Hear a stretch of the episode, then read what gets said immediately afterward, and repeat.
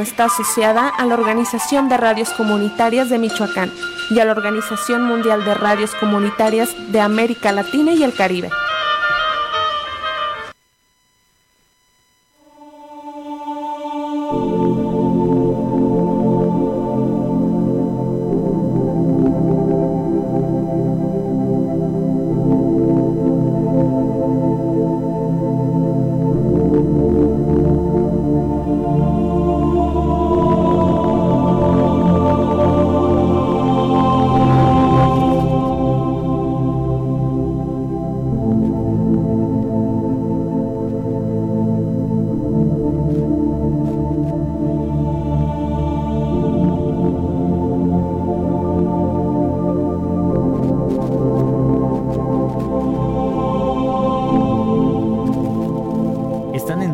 Nave que te transportará de la realidad a mundos imposibles, misteriosos e historias imposibles. Esto es Historias Fantásticas. Abróchate el cinturón porque comenzamos. Hermosa tarde, viajeros fantásticos. Soy Miguel Nava y el piloto de esta nave. El arte es mi camino. Aprender y enseñar es el combustible que me mueve. A lo largo de mi corta vida he recopilado historias fantásticas que quiero contarte. Cada martes te contaré una historia nueva. Si es que vamos a comenzar con historia del día de hoy. Escribo en el exilio desde un planeta remoto y oscuro llamado Tierra, al que me han enviado la jerarquía por haber querido violar la zona prohibida del universo. He vivido ya 11 vidas terrestres y no he podido retornar a mi lugar de origen. Algo en el enfoque magnificente de la divinidad estimuló un misterio que ninguna lección o sufrimiento han podido develar. Y eso me mantiene prisionero en este lugar extraño y distante, regido por leyes que no coinciden con mi naturaleza celestial. Escribo como un intento más de compartir porque eso es lo que he aprendido a hacer. Escribo porque recuerdo y el recordar sin manifestarlo me ahoga. Así comienza esta historia. Hoy vamos a conocer la historia de uno de los libros que más me ha fascinado en los últimos años. Eh, y este libro se llama La fuerza vital del cielo anterior. Eh, este libro eh, es, está escrito por una mente de un científico loco y que se ha puesto muy de moda últimamente. Es un neurofisiólogo y psicólogo mexicano. Eh, se dedicó a estudiar la conciencia, el chamanismo, las disciplinas orientales y su último estudio o proyecto fue sobre la telepatía. Claro que este proyecto estaba encaminado desde la ciencia. Eh, nació el 12 de diciembre de 1946 y desapareció el 8 de diciembre de 1994. Eh, no se sabe nada de él, no se sabe qué pasó con él. No se han encontrado restos de que esté muerto. Hay algunos que piensan que aún sigue con vida. Algunos otros piensan que se pasó a otra dimensión. Eh, otros creen que el gobierno de los Estados Unidos lo secuestró. Muchos otros creen que fue víctima de, de una venganza de amor. Y a mí, este libro que les voy a narrar hoy me hace pensar que quizá no es un libro de ficción, sino un libro autobiográfico. La fuerza vital del cielo anterior. ¿Y de qué trata este libro? ¿Y de qué trata esta historia el día de hoy? Bueno, eh, cuenta la historia de Adaesus y Balikai, dos seres que fueron creados como almas gemelas. Ellos eran originarios de Andrómeda. Por lo menos, eso es lo último que recuerda Adaesus, quien es el que narra la historia. La civilización de Andrómeda ocupaba un alto nivel en la jerarquía del universo. En Andrómeda conocían otras civilizaciones mucho más avanzadas. Eh, una de ellas es Alión. En Andrómeda estaba resuelto la mayor parte de problemas políticos. Era como una especie de utopía. El gobierno estaba unificado y su dirección era espiritual. Los líderes eran grandes iniciados y los habitantes estaban dedicados a las prácticas de la meditación. Los problemas de alimentación, vivienda y vestido estaban prácticamente resueltos. La arquitectura en Andrómeda era de una geometría equilibrada y perfecta. Los habitantes se reunían en unos, en unos salones enormes, los cuales estaban divididos por niveles de conciencia y se dedicaban a meditar. En el centro de la ciudad había una cúpula de cristal en cuyos centros se mantenía eh, encendido una fuente energética de elevada frecuencia e intensidad. Los habitantes se comunicaban telepáticamente. No tenían eh, vestimenta, puesto que el clima en Andrómeda era excelente. Solo utilizaban una delgada y transparente tela de material superconductor. Los jóvenes y los niños eran entrenados en la práctica de la meditación, del conocimiento y del manejo de la energía corporal y mental de las ciencias y de las artes que por aquel momento ya habían alcanzado un alto grado de sofisticación. Se utilizaba la visión remota para conocer otros planetas y paisajes del universo, pero también se viajaba en naves espaciales tanto para realizar intercambio con otras civilizaciones como conocer otras partes del universo. En lo que podíamos llamar una escuela aprendían a manejar estas naves para conocer estas otras partes del universo.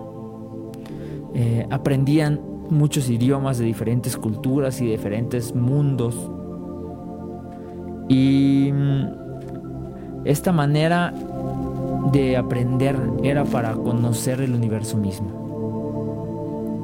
Existía la jerarquía, que era como un conjunto de seres que dictaban y cuidaban a los seres inferiores. Esta jerarquía estaba conformada por los seres de más alto desarrollo espiritual, no solo de Andrómeda, sino de varias comunidades o mundos cercanos. Y había una zona muy especial, la zona prohibida del universo. Era una zona que estaba poblada por planetas en desarrollo y civilizaciones nacientes. Penetrar esta zona no estaba permitido porque no podían interferir en el desarrollo natural o maduración de un planeta y la jerarquía cuidaba que esto se mantuviera. Eh, la penetración a la zona prohibida está castigada con el exilio en algún planeta de aprendizaje correctivo como la Tierra. Se había establecido un convenio con Alión para permitir a los niños de ambas civilizaciones visitarse y conocerse. Los habitantes de Alión ocupaban un nivel superior. Los alionitas ya no necesitaban eh, naves para viajar sino que se desmaterializaban en una región y se materializaban en otra. Tanto en Andrómeda como en Alión, el promedio de vida era de 25.000 años terrestres. 25.000 años terrestres, escuchen eso. Adaesus y Balikai tenían planeado viajar y conocer otros planetas. Ellos habían sido creados como almas gemelas. Eh, cuando se concebía, concebía un nuevo ser en Andrómeda, el Padre Amerosísimo solo lo pensaba, lo imaginaba y lo creaba.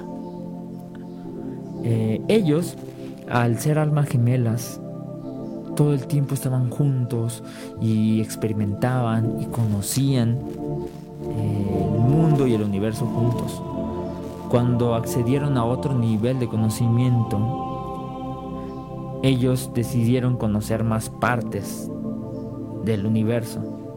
Entonces enviaron una solicitud al consejo kármico y esta solicitud fue aceptada.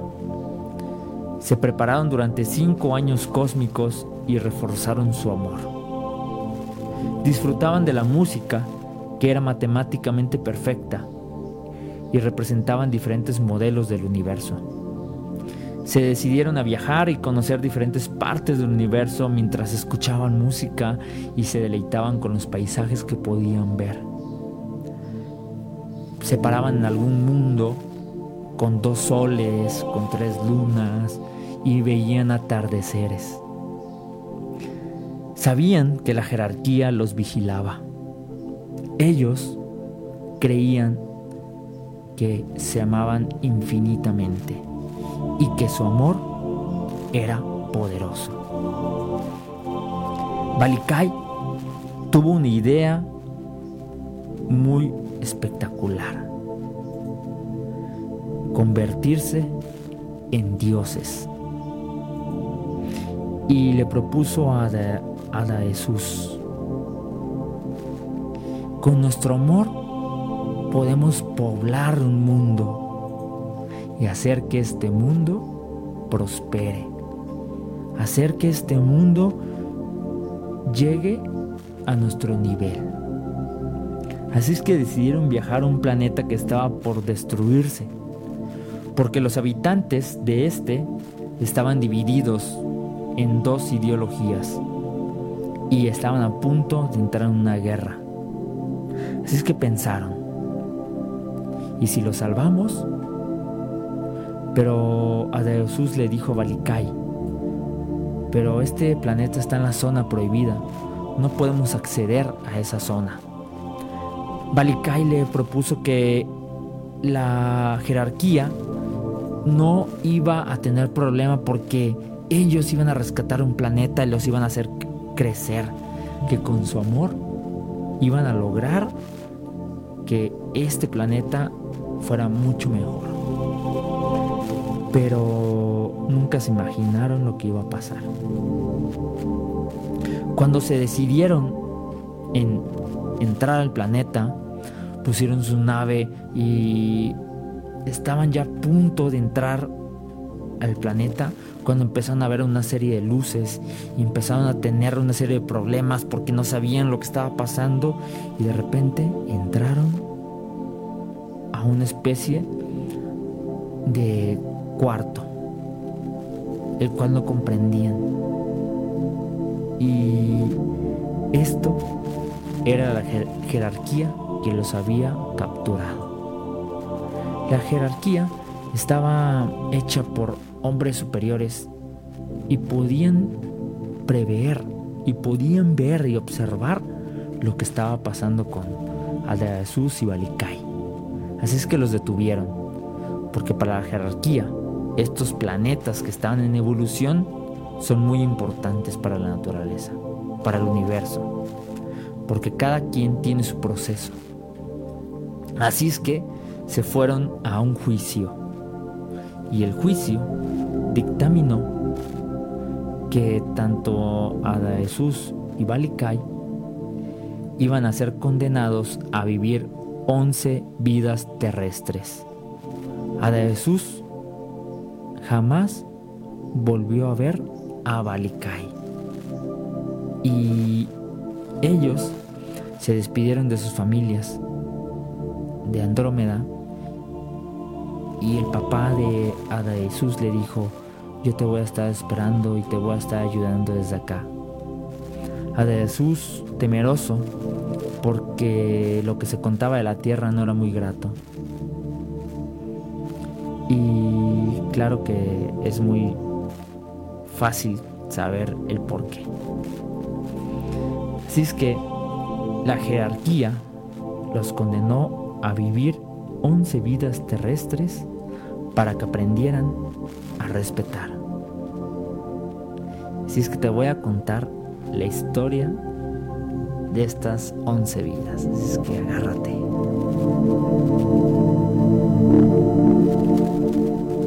La primera vida de Jesús fue en la India. Jesús no se imaginaba lo que iba a pasar, pero él iba a tener contacto con Balikai en todas sus vidas, porque las almas gemelas se acompañan estén donde estén.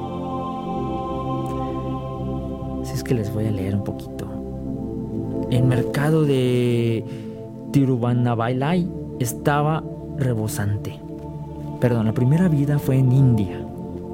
Su primera vida terrestre fue en India.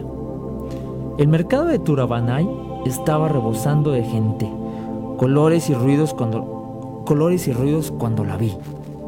Caminaba como rodeada de una viola dorada y su porte era digno y majestuoso. La acompañaba otra mujer, seguramente su sirvienta, de casta inferior morena y con un sarí humilde. En cambio, ella, qué belleza. Algo en mí se activó, algo extraño, una especie de recuerdo o añoranza. Me dieron ganas de acercarme y preguntarle, de tomarla entre mis brazos y hacer fluir aquello que me llamaba hacia ella, pero me contuve. Al día siguiente, desperté sudoroso y con una opresión en mi pecho. No podía vivir sin ella, pero al mismo tiempo no podía afirmar que fuera ella sino otra cosa. Misteriosa que ella había despertado la que me inquietaba. Lo fui a consultar con un astrólogo del pueblo. Me dijo que la fecha era auspiciosa y que el sentimiento venía de muy antiguo, de otro lugar y tenía componentes kármicos. Aquello coincidía con mi sensación y se lo agradecí.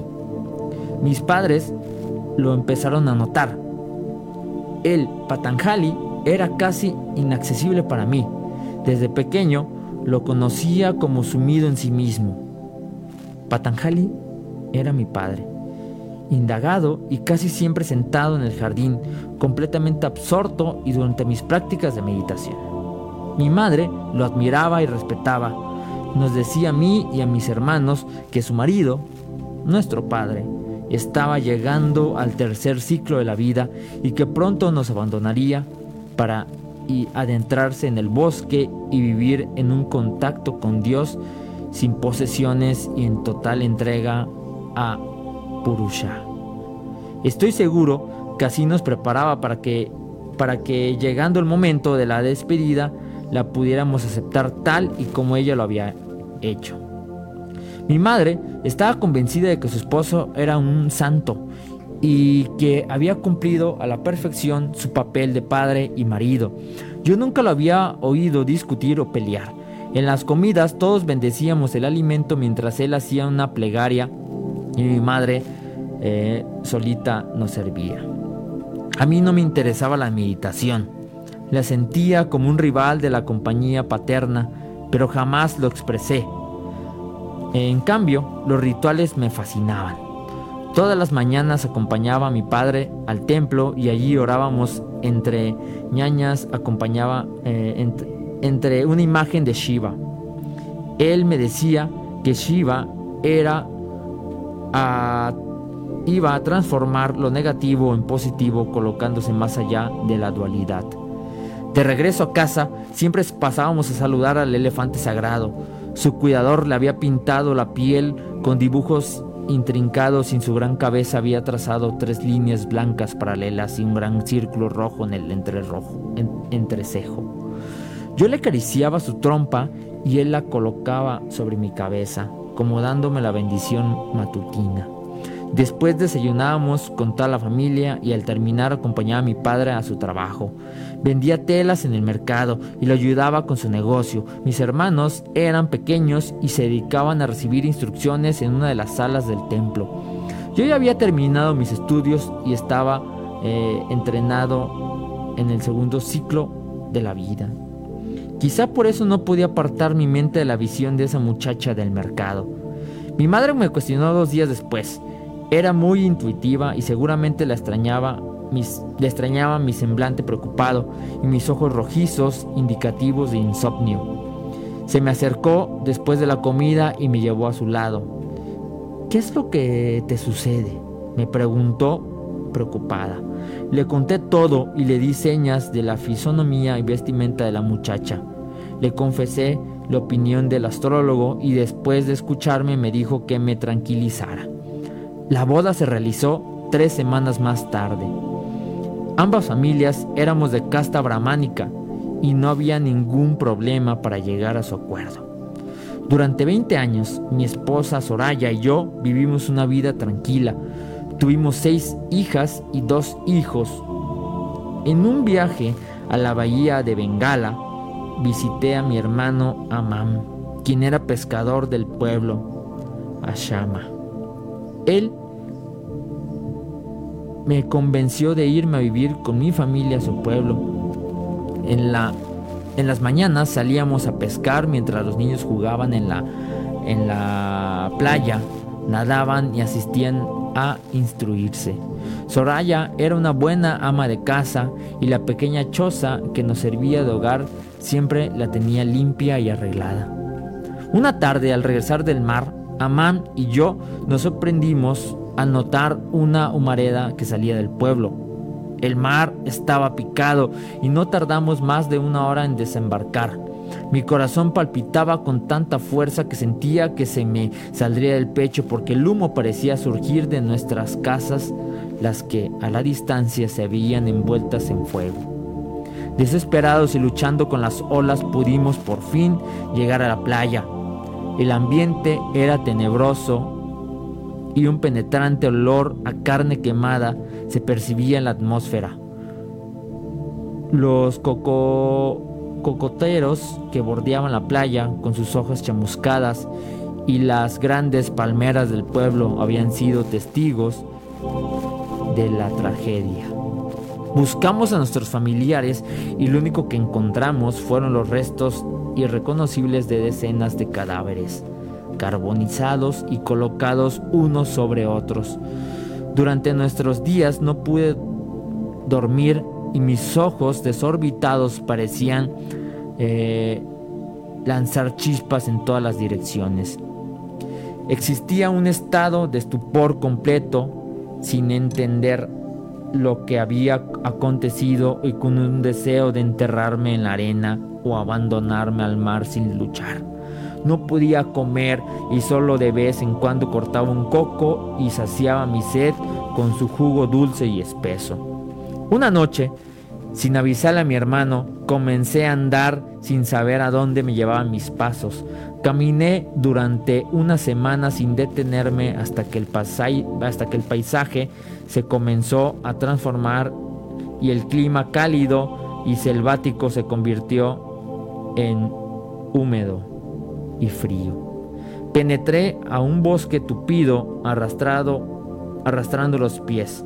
Los árboles y musgos cada vez se hacían más y más densos, hasta que en el corazón de aquel paraje el follaje cerrado apenas si dejaba pasar los rayos del sol. Sin fuerzas y con un total desconocimiento del lugar en el cual me encontraba, me desmayé.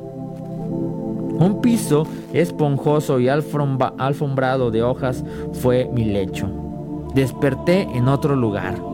El calor de una fogata me calentaba y haciendo un esfuerzo enorme alcancé a divisar frente a mí a un hombre delgado, de barba enorme y cubierto únicamente con un pequeño taparrabos. Antes de poder reconocerlo, volví a caer en la inconsciencia.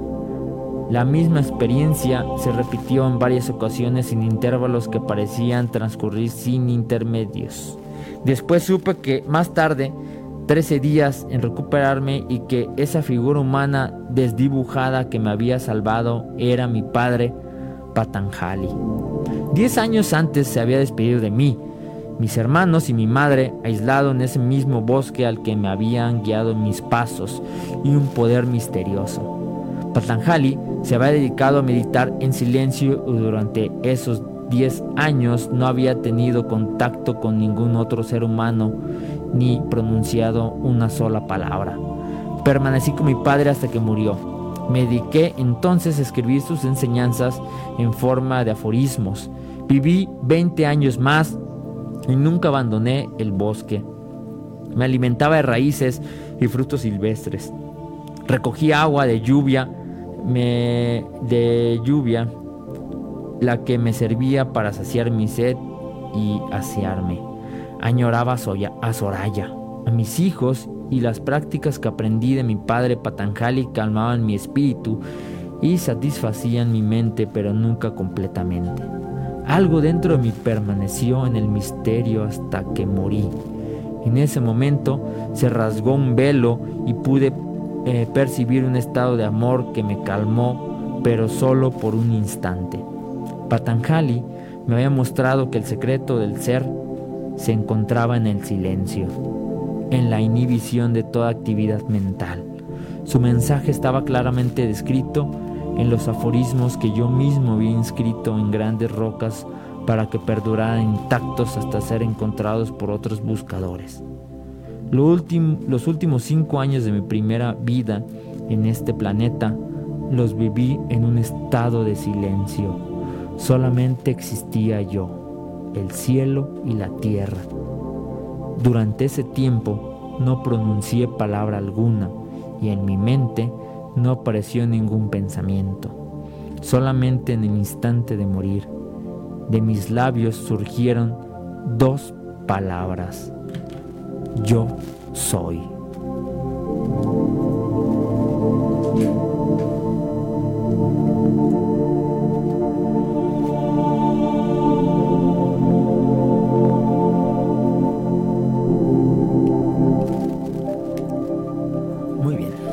Vamos a conocer la segunda vida de Jesús.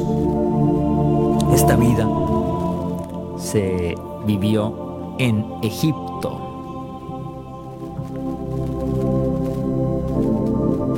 Dalimé y yo nos volvimos a encontrar en Egipto, pero como hermanos gemelos.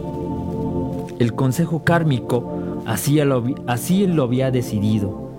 Mi gestación fue humana, pero a Dalimé la jerarquía la incrustó en el vientre de mi madre, haciéndola ocupar el cuerpo del feto que se desarrollaba a mi lado. Obviamente esto no tuvo conciencia durante esto. Yo no tuve conciencia durante esto. Mi segunda vida terrestre. Dalí, Dalinme, al igual que yo, nació en un cuerpo masculino. De niños acostumbrábamos a escondernos detrás de los bloques de piedra que los esclavos del faraón ocupaban para la construcción de las grandes pirámides y los monumentales templos iniciáticos. Allí, lejos de la vista de los obreros y capataces y en voz baja, hablábamos durante horas. Ambos poseíamos la extraña capacidad de ver imágenes, imágenes perfectas con los ojos cerrados y de recibir mensajes provenientes de fuentes extrañas. Compartíamos aquellas y estas verbalizándolos mientras acontecían. Nuestra alimentación era pobre y, y, de pésima calidad y casi no veíamos a nuestros padres, los que se pasaban el día entero trabajando para el faraón.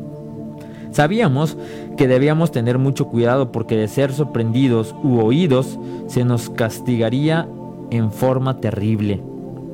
De adolescentes, mientras acercábamos paja, oímos un rumor que nos llenó de esperanza.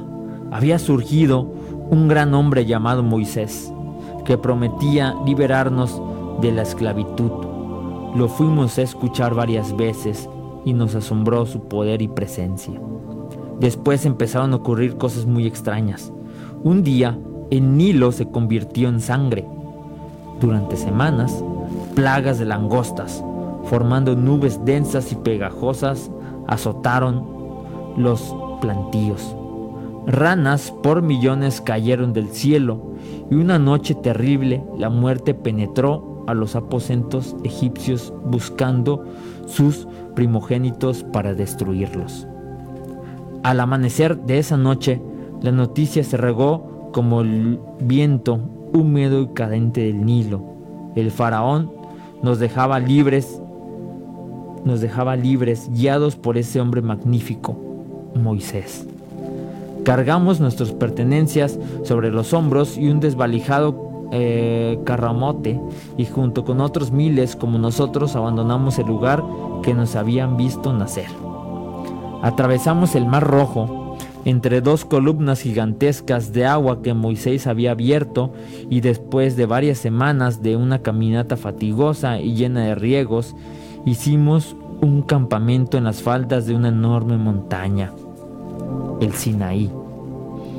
Moisés nos habló una tarde de tormenta. En medio del relámpago nos dijo que subiría la montaña para hablar con Jehová y después descendería hacia nosotros. Lo esperamos durante semanas y no bajaba. Le reclamamos a Aarón, su hermano, y él nos ordenó construir un ídolo de oro. Las mujeres se descararon y abandonaron a sus maridos y se entregaban sexualmente a cualquiera. Mi hermano y yo participamos durante algunos días en las orgías, pero cansados y dándonos cuenta que nadie nos ponía atención, continuamos con nuestros diálogos e imágenes. Estas se habían fortalecido con claridad, lo mismo que nuestros pensamientos. Sin embargo, les faltaba dirección como si una compuerta se hubiese abierto y aguas turbulentas y sin control se hubiesen desparramado inundando un valle. Algo parecido le sucedió a Moisés al bajar de la montaña. Gritó como un trueno y con una furia tremenda destruyó dos grandes piedras planas que cargaba. Allí comenzó algo terrible. Los hermanos empezaron a matarse entre sí y al terminar de varios días, tres mil cadáveres insepultos yacían abandonados en el campamento. Entonces Moisés nos habló de nuevo. Dijo que volvería a escalar el monte y que sería la última oportunidad para Israel. Esta vez nadie le pidió a Aarón construir un ídolo. El temor paralizaba las entrañas mientras dábamos sepultura a los muertos y esperábamos la segunda, el segundo descenso de Moisés. Por fin apareció y nos leyó el mensaje Jehová. Teníamos, por fin, leyes en las que basar nuestras vidas. Las aceptamos y nos sentimos seguros, pero algo sucedió entonces. Alguien nos acusó con los jueces y le dijo que mi hermano y yo habíamos blasfemado en contra de Jehová y Moisés. Nos había oído hablar de nuestras imágenes y mensajes. Nos mandaron llamar y nos hicieron juicio. Decretaron que uno de los dos debía morir. Más adelante y me culpé de todo. Yo moriría y no mi hermano. Pero él hizo lo mismo. Hubo una confusión y los jueces se miraron unos a los otros como pidiéndose consejo. El juicio se extendió durante varias horas hasta que se decretó la muerte de mi hermano. Un verdugo se adelantó y clavó su cuchillo en su corazón. Desesperado, me lancé en contra de los jueces y también fui muerto. Caí junto al cadáver de mi hermano y tomándolo de la mano, expiré.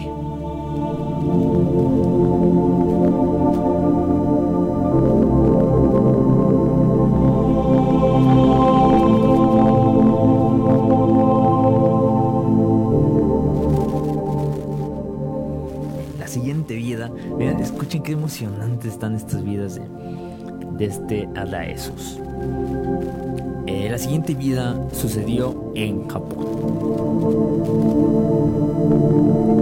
El sol se reflejaba en los charcos del plantío de arroz. Las pequeñas matas sobresalían de la superficie plácida plateada del agua, y mis pasos producían ondulaciones en ella, las que al chocar contra los tallos de arroz se multiplicaban en formas infinitas.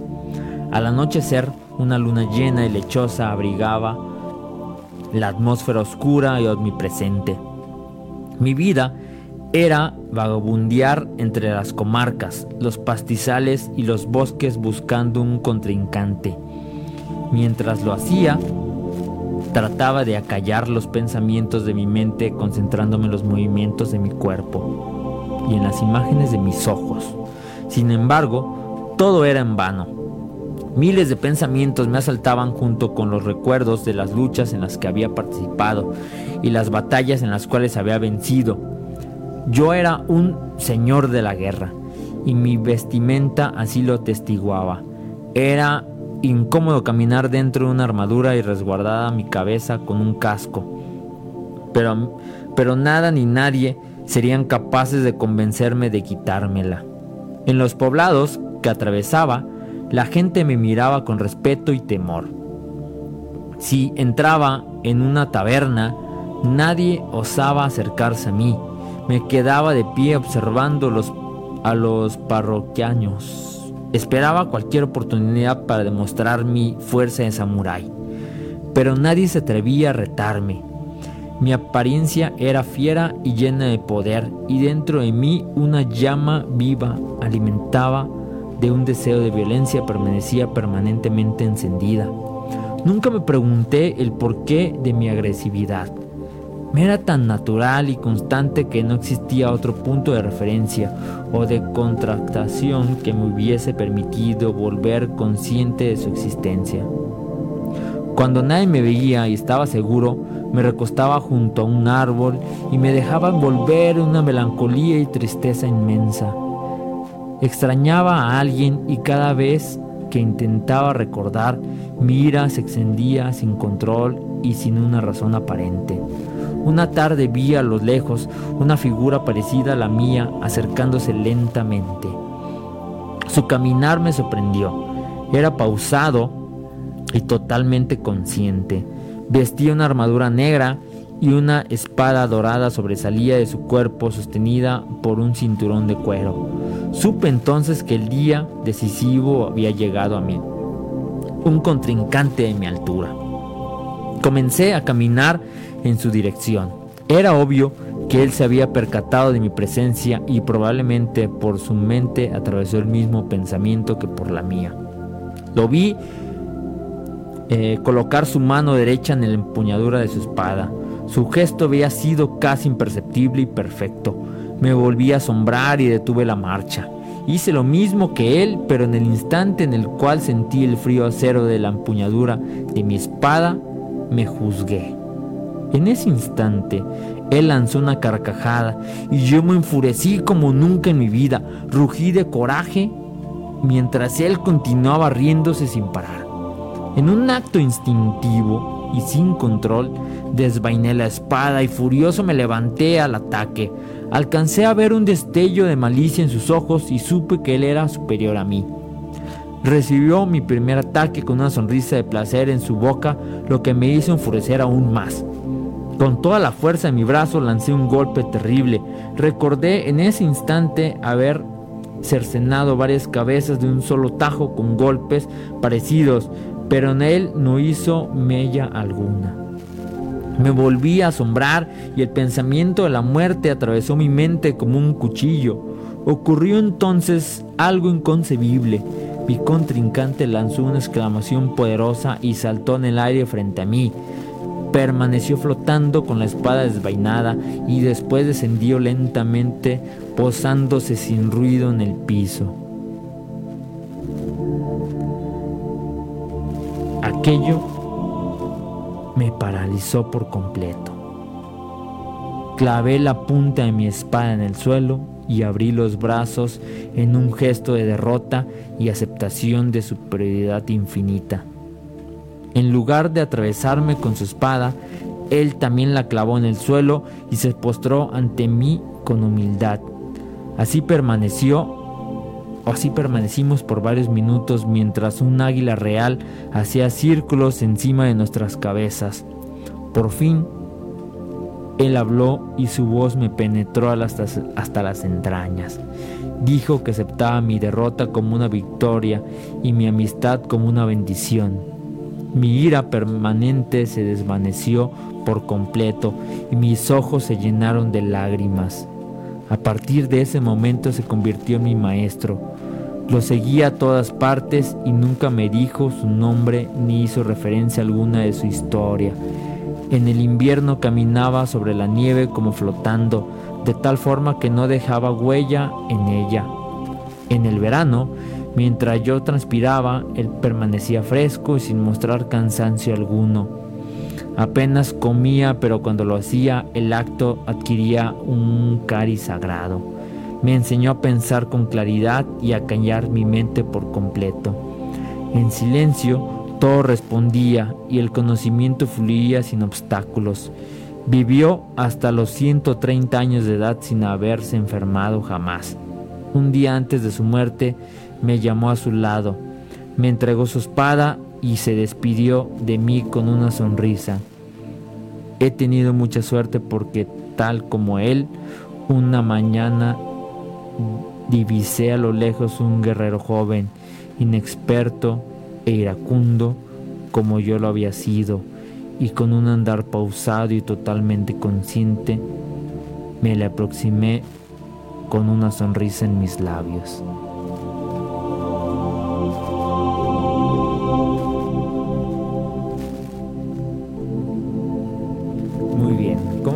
Estas vidas?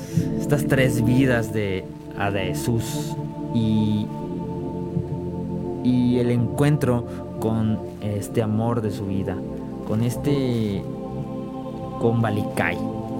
Eh, bueno, no vamos a alcanzar a, conocer todas las vidas de Adeosus porque son bastantes, pero sí quería que conocieran este, un poquito de cómo es esta, esta historia que fue pasando vida tras vida a Deosus hasta llegar al la onceava vida, que es muy interesante. Eh, ya les leeré más, más partes. Ahorita le voy a una partecita de la otra vida para, que, para despedirnos. Y antes de, de, empezar con la vida que sigue, que, que surgió en el Tíbet o que pasó en el Tíbet, quiero que chequen cómo están conectados, cómo están conectadas las vidas y cómo el escritor, porque no les dije quién había escrito este libro, que es eh, alguien que está muy de moda últimamente, que es Jacobo Greenberg Silverbaum. Este Jacobo Greenberg escribió muchos libros sobre neurofisiología y sobre psicología, pero tiene este libro que es muy especial porque es el único libro de ficción que escribió y se escucha tan autobiográfico y que concuerda tanto que sorprende. Miren, hay una teoría ahí que me, llama, mucho la atención. Jacobo Greenberg eh, desaparece porque mm, tiene mucho conocimiento. Él empieza a desarrollar en niños la visión extraocular. Sea, el poder leer sin, utilizar los ojos, el poder ver la realidad o el poder ver objetos sin utilizar los ojos. Lo, practica en una primaria de la Ciudad de México hay, datos hay videos de esto, ¿eh? ¿eh? Él empieza a experimentar con esto y desde luego que como él pertenece a una asociación de la conciencia, bueno, él crea una asociación de la conciencia eh, que pertenece al UNAM y que está validada como un proyecto científico, pues desde luego que le empiezan a dar apertura a todos los proyectos que él traía. Y uno es esto, la visión extraocular.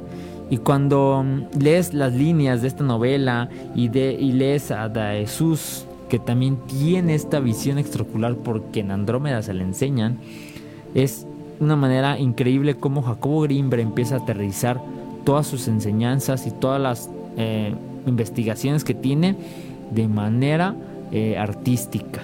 Esto es súper genial. Cómo empieza a narrar este, la, eh, la historia de, de estos seres de Andrómeda ligada a todo lo que él iba experimentando y conociendo. Después de, conocer un poco de la visión extraocular, que paró por completo porque eh, empezaron a tener, empezó a tener problemas porque los niños se hacían como muy sensibles a esto y veían muchas más cosas, cosas que no, son, no eran agradables para ellos. Este, y después empezó a meterse como en el tema de la conciencia. Y cuando estaba justamente desarrollando su último proyecto que tiene que ver con la telepatía, Él tenía dos cuartos en los cuales este, estaban separados eh, magnéticamente, aislados magnéticamente. Entonces hacía experimentos de cómo eh, se puedan conectar las dos personas. Personas que tenían como conexiones muy profundas, como parejas, como padre-hijo, como hermanos, como amigos, y que cómo podían eh, transmitir información. Iba a ser un experimento. Se había despedido, despedido de su familia porque iba a tener un viaje en el cual iba a estar eh, metido en este proyecto durante mucho tiempo. Entonces se despidió de su familia y su familia desde luego que este pues como él era muy clavado con lo que le gustaba hacer pues desde luego que se eh, se pues lo tomaron así como que ok está bien está bien no entonces él iba a viajar a la India si no me recuerdo a la India no tengo aquí bien el dato, pero creo que sí a la India. Este, sí, sí, a la India, justamente a la India. Y iba a tener un, un experimento que iba a pasar información eh, de manera telepática desde su laboratorio en la Ciudad de México hasta la India. Y ella estaba preparado todo completamente para poder viajar. Tenía los boletos, tenía todo listo, estaba preparado también el, el laboratorio que, les iba, que lo iba a, a aceptar allá y de repente, un día antes, desaparece. Y no deja rastro. Y eh, empiezan a investigar, se, dan cuenta que también su pareja desaparece. Y empiezan a haber una serie de, teorías muy interesantes. Y a mí al leer este libro yo digo, wow, ¿y qué tal si Jacobo Greenberg era a Jesús? y estaba en su onceava vida y la jerarquía, al ver que estaba transmitiendo mucha información a este mundo en proceso de crecimiento, dijo, vamos a llevárnoslo antes de que deje más conocimiento. Porque este mundo apenas está en un proceso de transformación y de crecimiento muy leve y el conocimiento que Jacobo Greenberg estaba dejando era demasiado. Entonces la jerarquía dijo, vámonos a llevárnoslo otra vez Andrómeda. Ya cumpliste tus 11 vidas, ya pagaste y aprendiste lo que tenías que aprender, ahora se te regresa a tu lugar de origen. Bueno, yo los dejo esta tardecita lluviosa aquí en Los Reyes, Michoacán, con esta historia Habrá una segunda parte para leerte las otras vidas de, Jesús y para saber qué pasó con esta pareja de Jesús y Balikai. ¿Seguirán siendo pareja? ¿Tendrán hijos? ¿Y qué pasará con esta pareja? Si es que muchas gracias por escucharme, muchas gracias por eh, sintonizar aquí en el Facebook o en la radio. Historias fantásticas. Le agradezco a Iram, a Héctor Daniel, a Iván Farías, a Yasmín Maldonado, a Randy González, que son los que estoy viendo aquí conectados. Este, yo, hay más, hay más, yo sé que hay más. Y también le mando un saludito a todas esas personas que escuchan ahí, este, el programa cada martes y que son ahí, este, como, que, no mandan mensajito, pues también te, te mando un saludo a ti que escuchas cada martes este programa. Te agradezco mucho. Muchas gracias Lalo por estar ahí en los controles y rifársela ahí con, con el cambio de música el video y todo. Espero te haya gustado el programa del día de hoy. Así es que yo te dejo. Ah, que, eh, Yasmín Maldonado quiero mandar un saludo. Quiero mandar un saludo a mi familia, eh, Multiservicios Maldonado. Siempre te escuchan. ¡Oh, qué genial! En especial a mi tío Francisco, que le encanta tu programa. ¡Oh, qué genial! Saludísimos al tío Francisco, que está en Multiservicios Maldonado. Qué genial que escuchen este programa. Espero les haya gustado mucho. Saludos a Randy González, también dice saluditos. Y dice Iván Farías. Arre Mike, saludos cuando hablas de los grandes iniciados, a Zarathustra, Buda, Lao Tse, Jesús, etcétera, sí, justamente esos son los grandes iniciados. Quizás ellos también vienen de Andrómeda. Hay unas teorías, ya, lo, ya los hablaré de estas teorías, de dónde viene y, de Zaratustra. Wow. Ojalá que algún día vengas al programa eh, Iván Farías. Me encantaría que, que, vinieras un día al programa. Ya nos vamos a acordar. Bueno, yo te dejo porque la lluvia sigue. Disfruta esta nochecita tenebrosa. Así es que nos vemos. Sé muy feliz, por favor. Bye.